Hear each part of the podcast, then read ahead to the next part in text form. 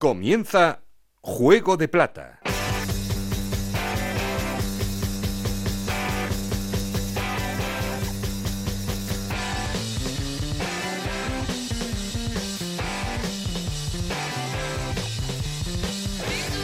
Hola, ¿qué tal? Bienvenidos a Juego de Plata, el podcast Onda Cero en el que os contamos todo lo que pasa en Segunda División.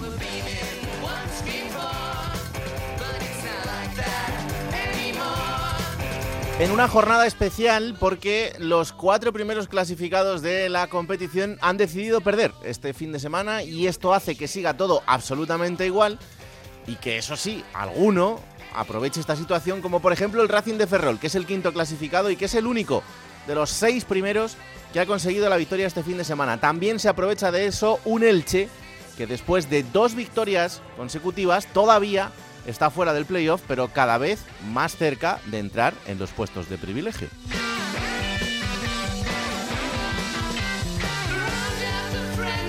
La clasificación que sigue comandada por el Club Deportivo Leganés y le acompaña el Sporting a cuatro puntos son los equipos en ascenso directo, Valladolid, Español, Racing de Ferrol y Eibar son los equipos que están en playoff de ascenso.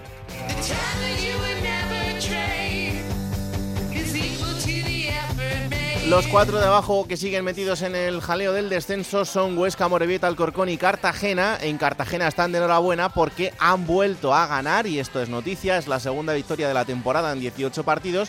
No sirve para mucho, pero al menos sí para que vuelva el ánimo a la ciudad cartagenera, donde no es así es en Alcorcón, que después de otra derrota más ha sido destituido Fran Fernández, le sustituye en el cargo que Dios les pille confesados Medinafti.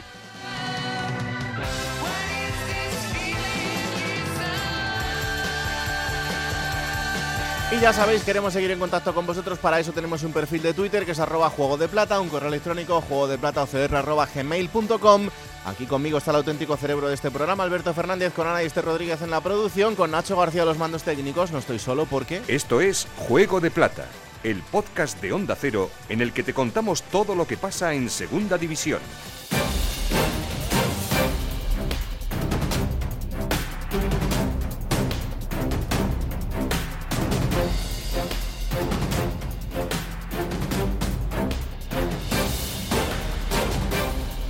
Derrota sorprendente la del Sporting de Gijón frente al colista, al Cartagena, que le hace seguir siendo segundos, pero esta derrota es inesperada. Juan Gancedo. Bueno, pues sí, derrota del Sporting en el sitio más inesperado, en el campo del colista, que sumaba sus partidos por derrota, salvo un empate, y con la flecha para arriba, que llegaba el Sporting al compromiso del Cartagonova. La verdad es que sorprendió bastante la alineación de Ramírez, volvió a decantarse por tres centrales y dos carrileros.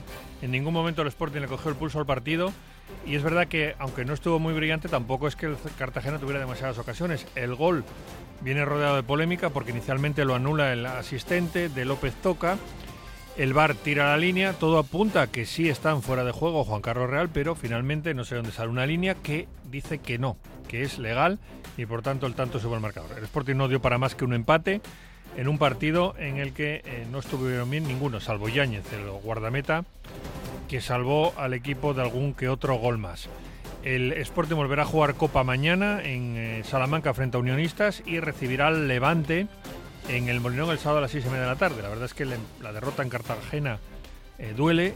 además, se ve que perdieron todos los de arriba, con lo cual hubiera sido una gran ocasión para escaparse en la tabla, para abrir distancias, pero también es verdad que el hecho de que esos marcadores hayan ayudado, pues también sirve para que todo siga exactamente igual. Así que podemos ver la botella medio llena o medio vacía. Lo que sí es una realidad es que el Sporting ha sumado solamente dos puntos ante los tres últimos clasificados, de nueve posibles. Empate en Alcorcón, empate contra la Morevieta, derrota en Cartagena. De momento se le atragantan los equipos de abajo, aunque los próximos son de arriba. Levante y Leganés seguidos en el Molinón para cerrar el año ante Leiva.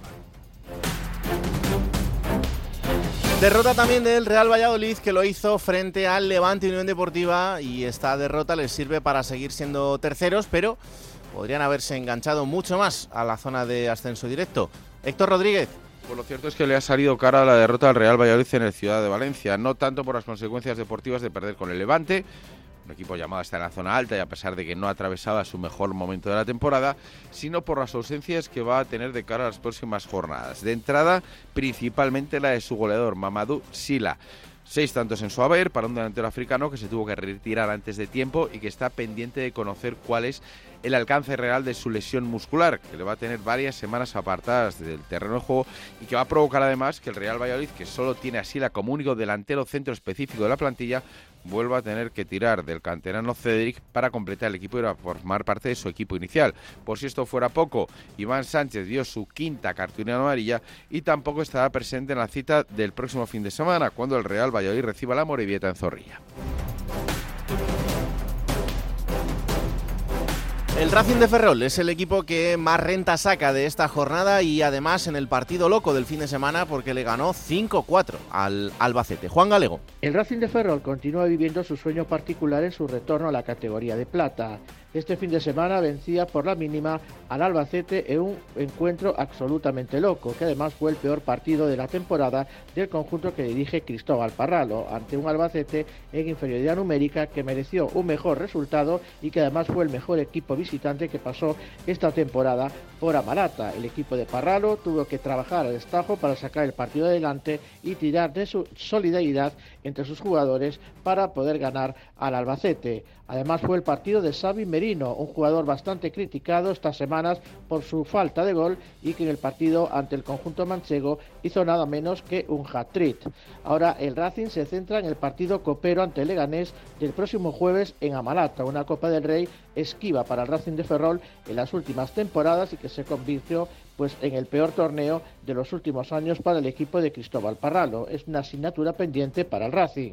Posteriormente viajará a Huesca y finalizará el año ante el Tenerife en Amalata. Y ojo, porque si Racing gana ese partido de Copa y ganara al Tenerife, en el último partido de Liga del año en Amalata, habrá cubierto un año entero sin perder en su terreno de juego.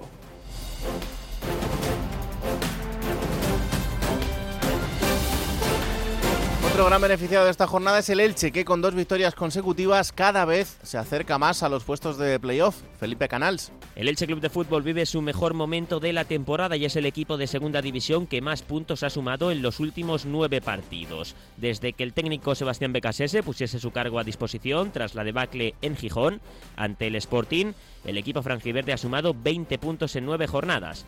6 victorias, 2 empates, a domicilio los dos, en los campos del Dense y Albacete y solo una derrota, la que sufrió hace un par de semanas en Cornellá ante el Real Club Deportivo Español. Además, el Elche ha mejorado mucho a domicilio y ha sumado dos triunfos ante el Huesca y el Alcorcón. Antes de cerrar la primera vuelta quedan tres partidos ante Cartagena, Oviedo y Mirandés. El Elche está a tan solo un punto del playoff y a tres del ascenso directo, ¿quién lo diría? Con el mal inicio del equipo de Sebastián Becasese. El Elche aspira a llegar al parón de Navidad en zona de promoción de ascenso.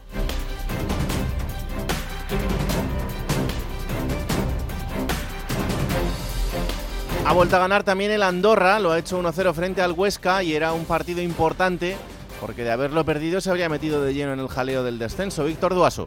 El Fútbol Club Andorra volvió a ganar después de cuatro jornadas consecutivas eh, sin ganar, eh, sin conseguir los, los, tres puntos, enlazando hasta dos empates consecutivos a cero fuera de casa. Y lo hizo en un partido donde no mereció vencer por 1-0 al Huesca, ya que el Huesca hizo bastantes méritos para llevarse algo más o incluso el partido podía haber acabado perfectamente en empate a cero. El gol de Sergi Samper en el minuto 89, un jugador que no, que no marcaba en España como profesional, ya que en su único gol como profesional lo marcó con el Michel Kobe en la Copa Emperador en el 2019, le dio de los tres puntos a los de Der Sarabia, que cogen un poco de aire, ya que Huesca lo tenían a tan solo dos puntos. El, el Andorra ahora visita el domingo a Leibar y de momento pues coge bastante aire, es lo que decía antes, ya que el Huesca se aleja a estos momentos se pondrá a cinco puntos.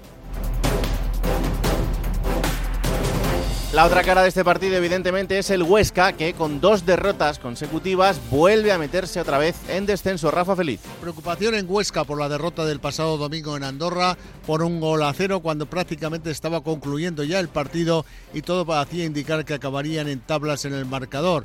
Una derrota muy dura para el Huesca que piensa en el partido de mañana de Copa, pero sin olvidarse que el próximo domingo reciben al Racing de Ferrol que está en un buen momento mientras que ellos no acaban de ganar, todavía no lo han hecho un partido en su propio domicilio. De momento Hidalgo reconoce que hubo errores el pasado domingo que no tienen que volver a suceder porque de lo contrario será muy difícil salir de esa situación en la que se encuentra la Sociedad Deportiva Huesca. De momento en el ambiente orcense también preocupación grande ya que el otro día cerca de 300 aficionados se desplazaron hasta Andorra y no salieron nada contentos del juego que vieron del equipo a lo largo de los 90 minutos. Por lo tanto, no queda otra, como dicen ellos, que seguir trabajando para intentar salir de la complicada situación en la que se encuentran ahora mismo en la tabla.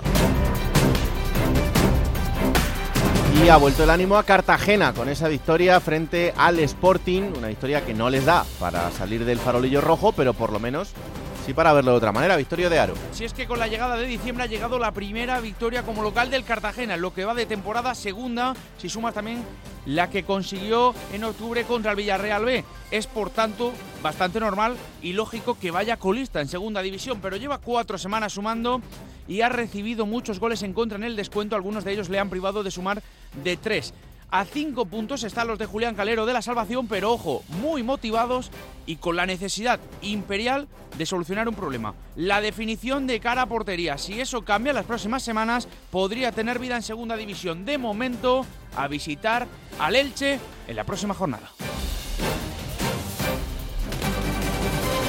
Hola Alberto Fernández, ¿qué tal? Muy buenas. Hola Raúl, muy buenas. Jornada número 18. eh, antes de entrar a analizarla en profundidad, la última noticia que hemos conocido, el último eco de esta jornada, es la destitución de Fran Fernández y pues eh, la llegada, y vuelvo a repetir, que Dios les pille confesados, de Medinafti.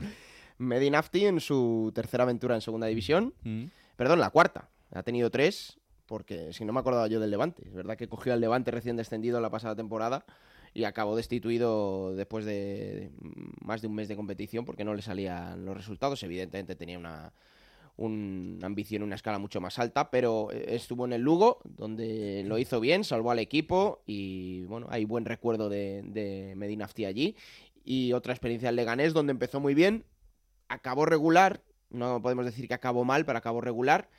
Y bueno, pues podemos decir que va de menos a más, ¿no? Y ahora le llega esta oportunidad del Alcorcón que tiene que bajar otra vez un poquito el perfil para coger a un equipo que tiene que salvarlo, evidentemente. Pero ahí el problema yo lo veo más profundo que, que de entrenador. Eh, Creo que hay que encontrar soluciones a otras cosas y no solo desde el banquillo. Fran es cierto que estaba ya muy desgastado con, con varios jugadores ahí dentro e incluso con la afición tenía el apoyo del club, pero con eso no, no le bastaba y ahí hay problemas mucho más profundos que, que sin un simple cambio de, de ficha en el banquillo, ¿no? Así que vamos a ver Medinafti, desde luego es un es un tipo de entrenador, no sé si opuesto, pero muy diferente a lo que es Fran, Sí. porque es mucho más temperamental, eh, se basa mucho más en, en el carácter de sus futbolistas que con el propio juego y bueno, yo creo que, que le puede salir bien, le puede salir bien, el Alcorcón no está tan lejos de, de la, de la salvación, de la permanencia, ¿no? En casa solo ha ganado un partido, que es donde los equipos tienen que sacar puntos y el Alcorcón no lo está haciendo. Pero bueno, el juego sí que necesita mejorar mucho. Y el otro día la imagen fue mala, ¿eh? Raúl perdió y de qué manera perdió. Lo normal era perder, pero es verdad que...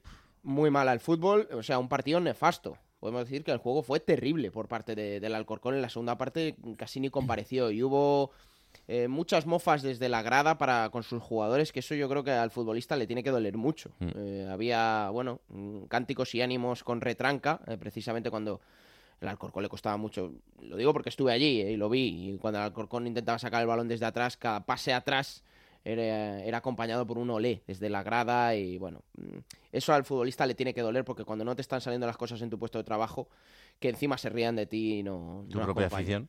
tu propia afición, sí, Vale. correcto. Y, y Fran, mm, que sí que ha aguantado más o menos bien las críticas durante ya no esta temporada, sino hace dos, cuando cogió al Alcorcón, que estaba ya casi defenestrado, Mm. él accedió, tenía ofertas de otros equipos de segunda, pero su cariño con el club le hizo volver, no pudo salvar al equipo, pero el año pasado lo ascendió y además con números muy buenos. Y eso creo que no se ha valorado en su justa medida, lo difícil que es descender a Primera Federación y el año siguiente ascender.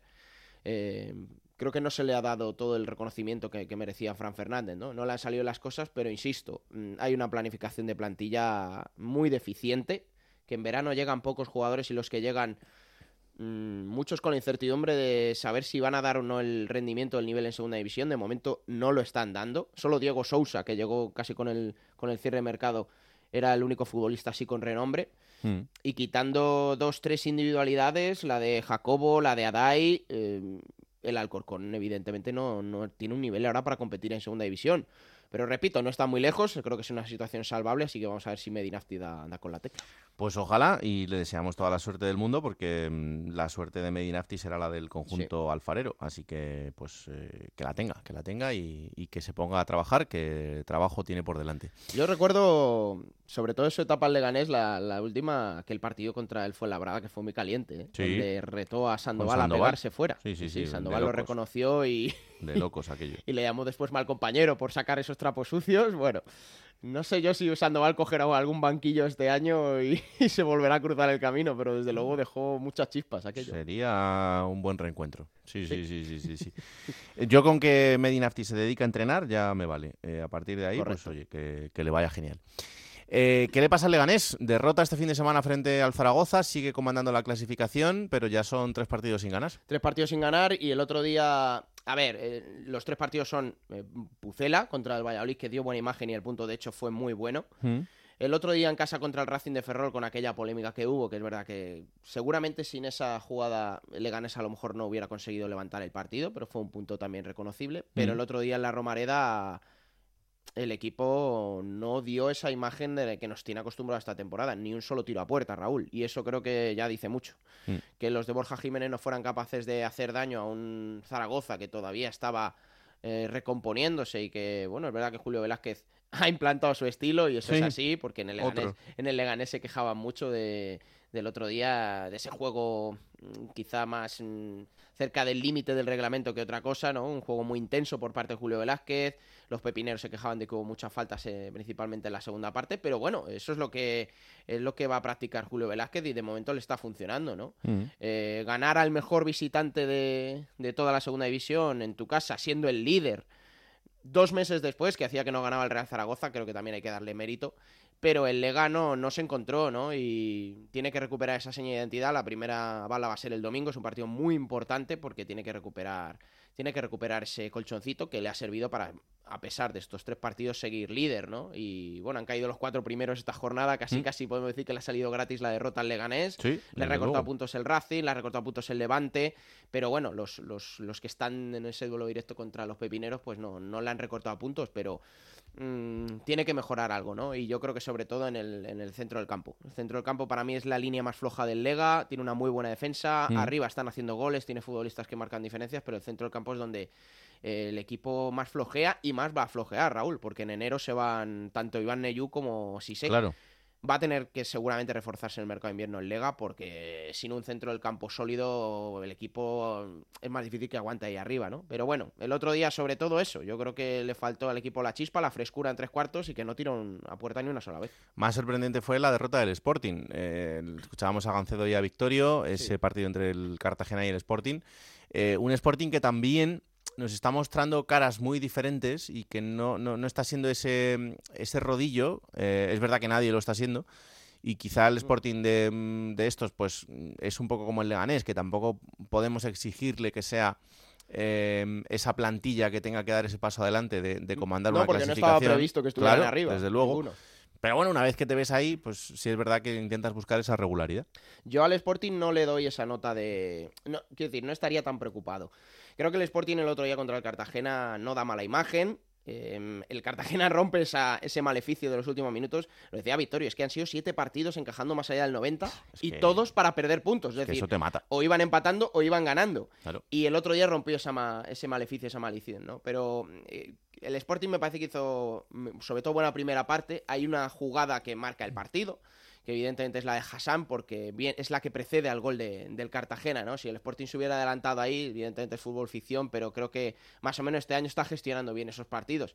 Esa jugada de Hassan marca el, marca el encuentro, luego inmediatamente ya marca eh, el Cartagena, y a partir de ahí el equipo creo que se cae, pero no deja de competir, ¿no? Por eso no, no me dio tantas malas señales el, el conjunto de Miguel Ángel Ramírez, Mm. que es verdad que, bueno, pues en este tipo de partidos que se le complican se ven un poco más las carencias, ¿no? Tiene, sigue teniendo futbolistas que, que desatascan, buenas individualidades, pero no es la plantilla de un mm, Valladolid, de un Levante o de, bueno, cualquiera de los que estén arriba, del Eibar, se le ve una plantilla más, menos, menos compensada y quizá con menos calidad.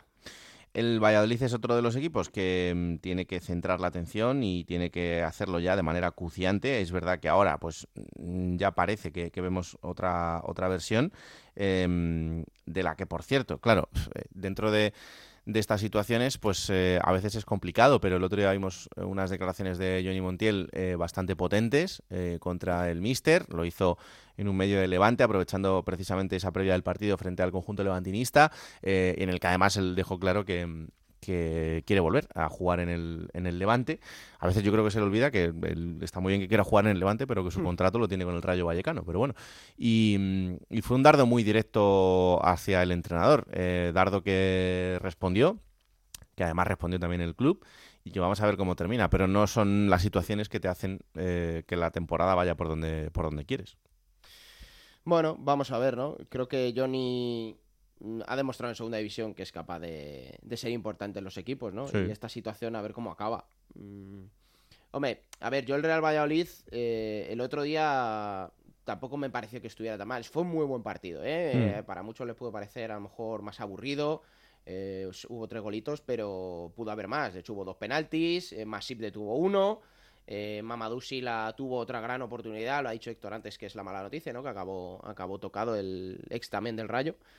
Que creo que está consiguiendo otra vez alcanzar buen nivel, el que le vimos, por ejemplo, en el Girona, aquí Mm. en el Valladolid. No ha tenido suerte ni en Vallecas ni en Vitoria, pero No, aquí le estamos no. viendo otra vez más o menos cerquita de ese buen rendimiento. Y vamos a ver, yo creo que el Valladolid también está superando esta mala racha de resultados con, con el, el buen botín que tenía de puntos, ¿no? Se acercó muy rápido al Leganés y sigan. Es que uf, la pelea de este año, tenemos el listón muy alto del año pasado. Sí, no, no, a- está claro, A dos pero- jornadas del final no había ningún equipo ascendido Claro. Y en la última podían ascender todavía cuatro. Mm. Eso es impresionante, es fabuloso para una categoría que, que precisamente se nutre de eso, ¿no? De equipos que compitan y este año yo creo que va a estar muy, muy, muy repartida. Cierto que del Leganés al Levante, por ejemplo, hay nueve puntos, pero ahí hay muchos equipos metidos, ¿no? Y esa cercanía creo que hace que esté tan emocionante, ¿no? Que pierdan los cuatro primeros y ganen los cuatro eh, del quinto al octavo es perfecto para, para la competición, ¿no? Yo creo que este año va a estar muy repartido, no sé si como el año pasado, pero bueno, Valladolid y Levante van a estar ahí seguro. Eh, derrota del español, la derrota del partido que habría esta jornada y además perdiendo, perdiendo de manera bien con el Oviedo, porque el Oviedo en el Tartiere eh, jugó el partido que tenía que jugar, eh, consiguió esa victoria. Incluso Ramis luego en, en sala de prensa, pues no tuvo ninguna duda en reconocer que habían sido mejores. Aquí sí que hay que decir que el español decepcionó y que el español no jugó nada bien y dio mala imagen. Y el Oviedo, pues bueno, seguramente hizo el mejor partido de la temporada, ¿no? No era muy difícil porque el listón no está demasiado alto, pero creo que Carrión mm, planteó perfectamente el partido y le ganó a Ramis. Ramis lleva muy poquito tiempo, hay que darle evidentemente el margen de, ese crecimiento, pero mm, el otro día Carrión, la primera parte la, mm, estuvo un poco más igualada, pero en la segunda fue totalmente superior el Real Oviedo, muchísimas ocasiones. Eh, vimos a un gran Santiago Colombato, el argentino, que, desde luego demostró que es de, de esos futbolistas que mm, están rayando el máximo nivel en segunda división. Mm, Para muchos podía estar incluso jugando en primera, fue absolutamente diferencial. Y, y tenía aquí un dato del Real Oviedo, Raúl, eh, tenía, promediaba por partido 2,5 disparos a puerta. Eh, el otro día hizo 16. O sea, eso dice mucho de, de lo que... Pues claro, es que es diferente. Claro, es verdad que es una cifra media contra una cifra de un partido, pero Ya. de 2,5 a 16, eh, bueno, eh, portería cero además. Quiero decir, el equipo está creciendo con Carrión y el otro día lo vimos también con Masca, el portugués, al que Carrión le dedicó unas buenas palabras después del partido, porque es otro de los goleadores y que estuvo muy bien. Pero lo de Colombato a mí me pareció tremendo, ¿eh? gran exhibición de, de un futbolista que poquito a poco le estamos viendo asomar la cabeza, que era un fichaje para muchos desconocido, en, en Asturias tenían esa, esa incógnita, el otro día fue el mejor. Y en cuanto al español, pues bueno, mm, lo hablábamos aquí en los primeros programas de, de la temporada, eh, quizá, y yo me uno en ese grupo, quizá le pusimos el listón demasiado alto al, al conjunto Perico. Porque... Bueno, el merecido. Sí, pero que, que yo, por ejemplo, pensaba que iba a ser parecido a lo que ocurrió con Vicente Moreno, un Vale. equipo dominador que se iba a dejar pocos puntos y no está siendo así. Está siendo un equipo más de los de la zona alta, evidentemente, que va a competir ahí en ese vagón de seis equipos, pero mm, está siendo un equipo muy vulgar muchas veces. Y aunque tiene solvencia, porque tiene jugadores muy buenos de, de nivel de primera división y, y, y saca los partidos, pero hay otros que parece un equipo muy vulgar. Y, y lo del otro día en el Tartiere, ahí sí que es para preocuparse. Así que ahí sí que yo creo que hay que darle una muy mala nota al Real Club Deportivo Español. Eh, lo del Racing de Ferrol sí que ya, no sé, eh, es una demostración de que la cosa va en serio al menos o, o que, o que están a un nivel en el que tienen que aprovechar lo máximo posible para hacer el colchón de puntos más amplio que puedan, pero es que ahora mismo están a 20 puntos de la salvación. Y claro, decir eso en la jornada 18 para un equipo recién ascendido y con el presupuesto que tiene el Racing de Ferrol es que me parece un meritazo. Hay un partido así como el del otro día que fue una locura en Amalata. Duele por, por el Alba, ¿no? Porque con lo que hizo, eh, con un jugador menos desde la primera parte, el, el espectáculo que sirvió para el, para el aficionado neutro, para el aficionado eh, que no va con ninguno de los equipos, eh, es impagable, ¿no? Y el partido de Amalata fue muy chulo, nueve goles. Lo del Racing, a pesar de que Parralo estuvo muy enfadado después del partido, porque dijo que había sufrido bastante más que, en, por ejemplo, en, en Leganés, eh, es lógico, al final tienes que vigilar que tu equipo no, no conceda. Y el Racing concedió mucho, pero bueno, marcó Mm. un gol más que el rival. Un Sabin Merino que tampoco había aparecido mucho esta temporada, sí que lo había hecho en temporadas anteriores con el, con el Racing, pero eh, hizo hat-trick. Mm. Carlos Vicente también demostró que sigue estando ahí como uno de los mejores hombres de banda de la categoría. Y bueno, pues este equipo, el problema del Racing de Ferrol para los demás es que no, no tiene nada que perder. Claro. Y ahí están, ahí están los gallegos, ¿no? Y el Alba se fue sin premio, pero con un gran partido. Creo que, que está haciéndolo muy, muy bien el conjunto de Rubén Alves, a pesar de que no saca victorias. Bueno, pues eh, antes de acabar con este programa, quiero despedirme de un querido compañero que eh, va a tomar otro rumbo profesional y eh, va a abandonar la redacción de deportes de Onda Cero, pero que también ha sido protagonista en este programa para contarnos el día a día del, del Levante. Así que vámonos por última vez a la redacción de Onda Cero en Valencia para saludar a Jordi González. Hola Jordi, ¿qué tal? Muy buenas. Hola, ¿qué tal? ¿Cómo estáis? Y te parecerá bien dejarnos aquí tirados y todo. Ya ves, ya ves. Ya ves, bueno, ha sido una semana un poco rara, la semana pasada, pero bueno, ya iniciamos nueva aventura, iniciamos un nuevo proyecto, casi de vida, Mm. y ahora mismo aquí, pues, paseando por donde es mi nueva casa, que es justo al lado de... Estoy justo al lado del Miguelete, ahora mismo. Anda, Estoy en, la zona más bonita, sin duda alguna, de Valencia. Sí, sí, sí, sí, desde luego que sí. Oye, ¿y, mm, ¿y cómo es la vida desde fuera? Bueno, pues a ver, eh, yo llevo 17 años en, en esta casa, en Onda Cero, y la vida desde fuera, pues la voy a tomar desde un perfil totalmente diferente al que he tenido en estos últimos 17 años en, en Onda Cero, ¿no? Eh, no te digo que, no te voy a decir que, que tenía ganas porque creo que me conocéis personalmente y además mucho y, y sabéis cómo soy, pero bueno, ahora va a ser pues eh, desde el punto de vista de, de amigos entre los que vosotros estáis y bueno, pues eh, viendo la vida desde otro prisma diferente, eh, viendo mi vida profesional desde otro prisma totalmente diferente, Dios quiera que sean pues o los años que tengan que ser al fin y al cabo, pero pero bueno, y ahora simplemente pues tenéis aquí a, a un oyente eh, enfervorizado, fan, ultra de, de Onda Cero, de, de Juego de Plata y de, y de todo lo que tenga que ver con vosotros, que al fin y al cabo habéis sido mi, mi familia, a pesar de la distancia, ¿no? Eh, que son los 358 kilómetros que están entre Valencia y, y Madrid, pero que siempre se, os he considerado como mis amigos. Hemos tenido siempre muy buena relación. eh, nos hubiéramos visto más de. Nos, nos hubiera gustado vernos más de, de lo que nos hemos visto, pero Sí. al fin y al cabo, yo creo que la relación ha sido muy, muy cercana, muy, muy estrecha. Y eso yo creo que, que, que me quedo con ello. Lo dije durante la semana pasada. Yo lo único que, que deseo y espero es que. Ya tú dirás que sí, por supuesto, vas a decir que no. Eh, que, que, que, que se ha ido un compañero que, que no ha querido sumar, sino que ha querido siempre multiplicar para, para esta casa y que yo lo que he intentado siempre es eh, dotar de, de buena energía, de, de buen rollo, a pesar de que tuviera malos días, como los tiene todo el mundo, ¿no? Eh, pero que toda la gente que estuviera a mi alrededor, porque pues que no, no, no viviera, ¿no? Eh, eh, este mal día que, que uno puede tener, esos malos momentos y que siempre pues intentando que, perdonad el término, que esas mierdas eh, personales pues pues no, no trascendieran a aquellos que, que me rodean a través de un teléfono, a través de, la línea, a través de, las relaciones interpersonales. Y sobre todo lo que he intentado siempre es, es intentar que, que vosotros vi- vierais en mí un, un gran tipo, un buen tipo, un- un- una buena persona al fin y al cabo, un buen ser humano, porque mira, en esta vida, y perdonad un poco así de, de- de trascendental, en esta vida eh, todo es muy caro, salvo una cosa, el ser un imbécil o el ser un buen tipo. Se puede llorar por lo que dejas atrás, pero yo más bien río por aquello que sucedió y creo que ha sido una etapa preciosa de mi vida porque yo de pequeñito pues escuchaba gente de la que luego he tenido el placer de, de poder estar con, gente como Javier Ares, gente co- como, José Ramón de la Morena y que me han dado el pues el placer y el gusto de, de que aquel sueño de, de ese chaval que se iba a dormir por las noches escuchando la radio pues eh, le dio la oportunidad un cierto día eh, por ejemplo la de la de Javier ya me queda muy lejos pero me, me acuerdo Sí. perfectamente con José Ramón de la Morena cuando un 18 de noviembre del 2017 me daba por, por primera vez paso en la radio para mí eran han sido sueños eh, pues que, que los he convertido en realidad y que y que me voy a quedar con eso Pues sí. Y con la historia de que lo has conseguido. Eh, ¿Cuánto tiempo haces que, que no ves un partido del Levante como aficionado? Porque a partir de ahora ya lo vas a ver así.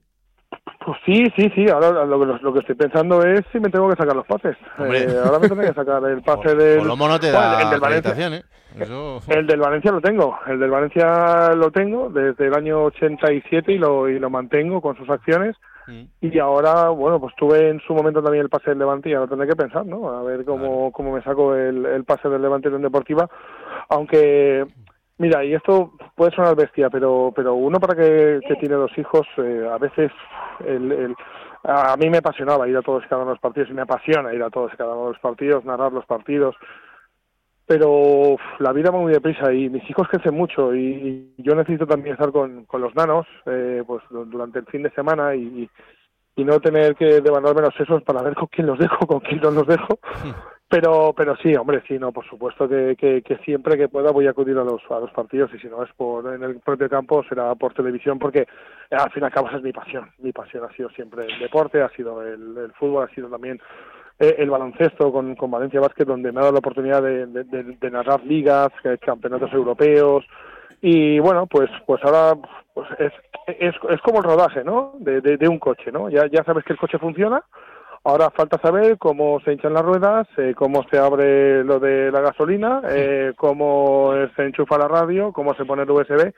Y ahora estamos en esa en esa fase de, de adaptación a, a esta nueva vida después de tantísimos años en otro lado. Qué cerquita estuvo Raúl Jordi el año pasado de ascender Uf, con, con el Levante, te muy digo. cerquita. Le hemos seguido teniendo este año hasta ahora con nosotros, pero hombre, yo digo que si, si el Levante acaba ascendiendo a final de temporada, habrá que hacer otra llamada a Jordi. Sí, hombre, no, por Eh, supuesto.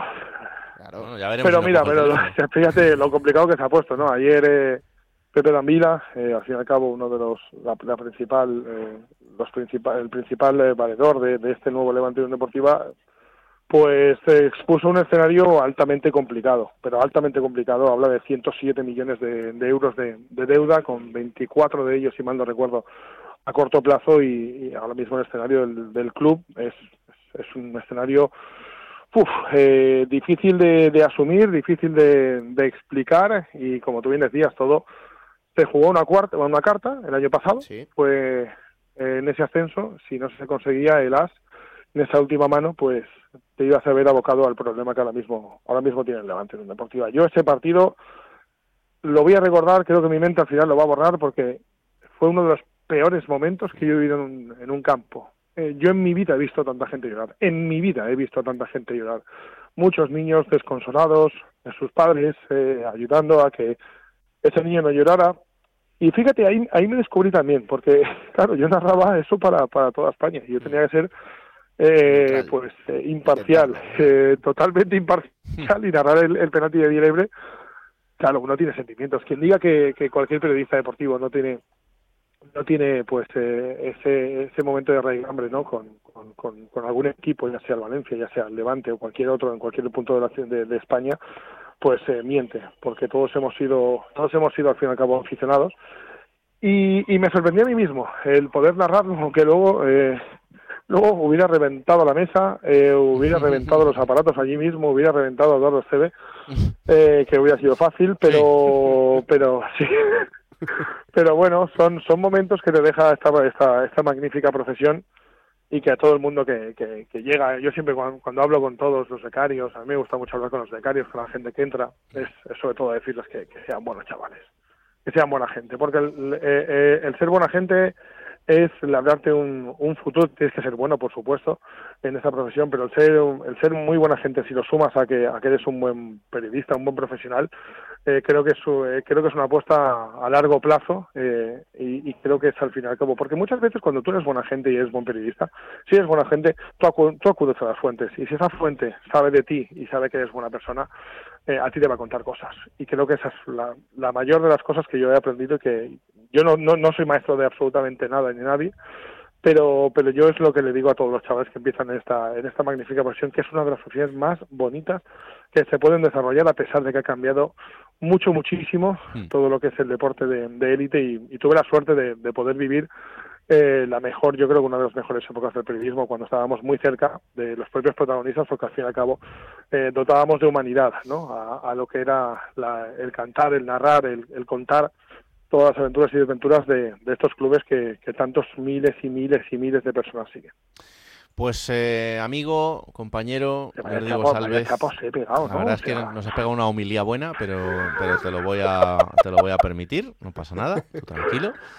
Que vuela alto, amigo mío, y aquí estamos para lo que sea necesario. Bueno, ahora tendré tiempo para, para poder ir a Madrid y, y es lo que quiero hacer, eh, para daros un abrazo a todos, a ti Alberto, a ti Raúl, a todos los que conformáis esta magnífica casa y pasa una moto eh, y que bueno pues que, que, nos veremos que en el camino nos veremos y que seguro que algún día nos volveremos a escuchar en la sombra. Un abrazo muy grande. Abrazo grande Jordi. Un abrazo muy grande a todos. Un abrazo. Esto es Juego de Plata el podcast de Onda Cero en el que te contamos todo lo que pasa en Segunda División plata o plomo. Soy el fuego que Pues tú me dirás para quién es la plata esta semana. Pues se la voy a dar a un entrenador que no tuvo mucha fortuna en su anterior etapa, en el Real Oviedo. Mm. Yo creo que vino con una vitola quizá más alta de lo que le correspondía, pero que tampoco le dejaron trabajar y que ahora en el Burgos, pues poquito a poco y sin hacer mucho ruido, está haciendo bien las cosas también. Y es Bolo, John Pérez Bolo. Mm. El otro día, primera victoria del Burgos fuera de casa en lo que va de temporada. Les ha costado. Fue en Bilbao, fue en casa de John y bueno, esto dijo. Eh, lo importante es la, la victoria y el escenario, pues me, he criado aquí, ¿no? Y, y, volver siempre a casa, pues es, es bonito. Y que el equipo me brinde el partido que ha, que ha hecho y encima la, la victoria, pues es para estar muy, muy contentos. Llevamos mucho tiempo buscando una, una, victoria así. ¿Y el plomo? El plomo, hemos hablado antes de la situación del Alcorcón y a pesar de que ya no sea su entrenador, quiero rescatar este extracto de la rueda de prensa, Raúl, la última de Fran Fernández, para que veas y para que se escuche la tensión que había ahí. ¿Qué mensaje se le puede dar al aficionado? No responde. Fran, eh, la verdad es que eh, no sé si eh, te ves de cara al miércoles. Yo esta noche me quedo aquí trabajando. Yo le dedico 14 horas diarias todos los días. Yo sí. Yo trabajo mucho y no voy a dar mi brazo a torcer, no voy a parar, porque yo ya no soy entrenador del Alcorcón, yo soy aficionado y entrenador del Alcorcón. Y yo me duele muchísimo esto, esta situación. Y todo lo que tenga de responsable yo, pues lo llevo conmigo. Por supuesto que soy responsable, pero no soy el único responsable. Pues eh, ahora ya no podrá seguir trabajando porque ya no es el mister del Alcorcón. Pero fíjate, que... yo sí trabajo. ¿Sí? Yo sí. sí. Sí, ese detalle es importante. Y no respondo a la afición. Mm que evidentemente no han acompañado y yo no soy el único culpable, son las tres frases lapidarias de Fran el otro día. Pues el mensaje claro y directo y a partir de ahora pues eh, tendrá que buscar otro, otro rumbo. Bueno, pues eh, hasta aquí Juego de Plata, el podcast que podéis encontrar cada martes disponible a partir de las 5 de la tarde en onda es para que os lo descarguéis, lo compartáis y le digáis a todo el mundo que existe este bendito programa que hacemos con tanto cariño. Que la radio os acompañe. Chao.